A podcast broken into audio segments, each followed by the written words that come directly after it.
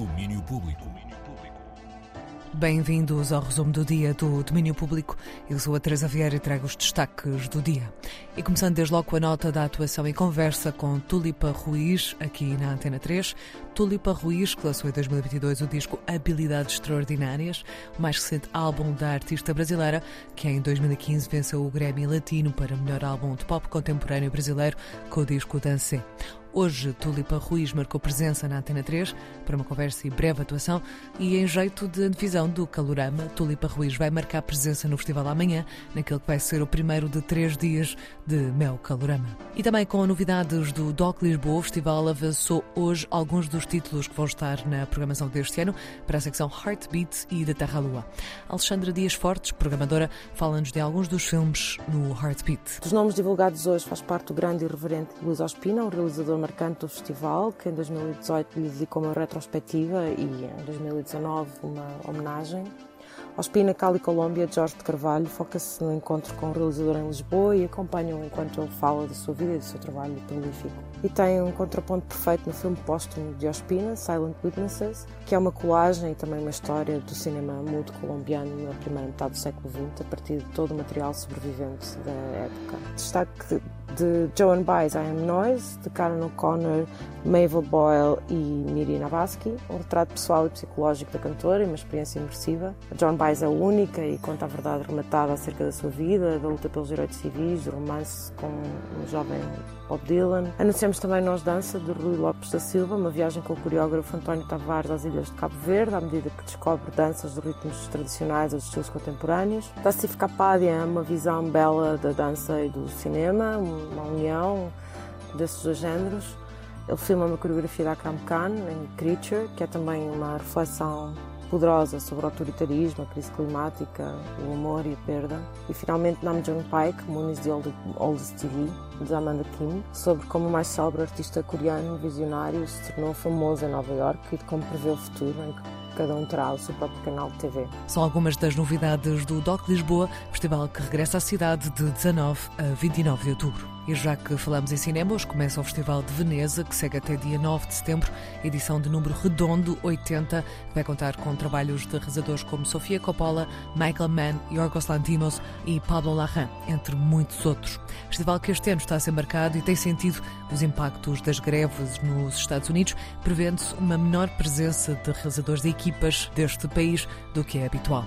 Sem presenças portuguesas na seleção oficial de longas ou curtas, temos uma coprodução nacional num projeto de cinema imersivo e realidade virtual, Queer Utopia, do artista brasileiro Luís Avalos, que depois de ter estado em desenvolvimento em Veneza, vai ser agora apresentado. E no Porto, hoje temos a estreia do espetáculo de música e teatro Triedro mais atores no novo ático do Coliseu. A partir de hoje até dia 7 de setembro, de quarta a sábado, está em cena no novo ático o espetáculo que juntou os músicos de Triedro aos atores João Paulo Costa, Jorge Pinto, António Parra e Rafael Ferreira num espetáculo em que se interroga o processo criativo do artista e a forma do diálogo performativo entre estes processos no teatro e na música.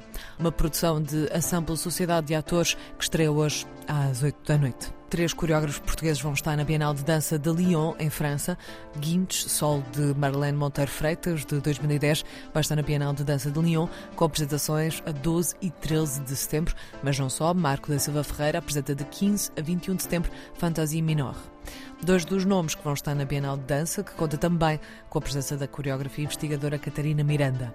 Nesta que é a edição 20 da Bienal e a primeira com a direção de Tiago Guedes, o antigo diretor artístico do Teatro Municipal do Porto. Uma programação de 48 espetáculos e projetos de criadores de 14 países que acontece de 9 a 30 de setembro. Da dança à música, vamos a concertos. Joyce Moreno, Mansur Brown e Joshua Idahan vão estar em Lisboa e no Porto com o Gig Club. Joshua Irahan marca a presença em Portugal no próximo ano. Vai estar em Lisboa a 18 de abril e no Art Club a 19 de abril, mas há apontamentos para outubro e novembro deste ano. Joyce Moreno vai estar a 23 de outubro na Casa da Música e a 24 no Lisboa Vivo. Mansur Brown marca a presença nas duas cidades em novembro, com concerto no Music Box em Lisboa, a 29 de novembro, e dia 30 no Auditório CCOP no Porto. Os bilhetes para estes três concertos já estão disponíveis, basta passar por thegig.club. E vamos a plataformas, novo recorde alcançado por Taylor Swift. O Spotify anunciou que Taylor Swift é a primeira artista mulher a alcançar 100 milhões de ouvintes mensais na história da plataforma. The Weeknd mantém-se no número 1 com mais de 110 milhões. Taylor Swift fica assim em segundo lugar, com Bad Bunny logo a seguir com 80 milhões. Esta notícia surge depois de Swift ter lançado uma nova versão de Speak Now, que estreou desde logo em número 1 na Billboard 200. Um disco que lhe valeu também outro recorde. Taylor Swift teve quatro discos no top 10 da Billboard, foi a primeira mulher a alcançar esse número e a terceira artista na história a fazê-lo também. Um bom verão para Taylor Swift, que se mantém na trajetória de alcance de recordes.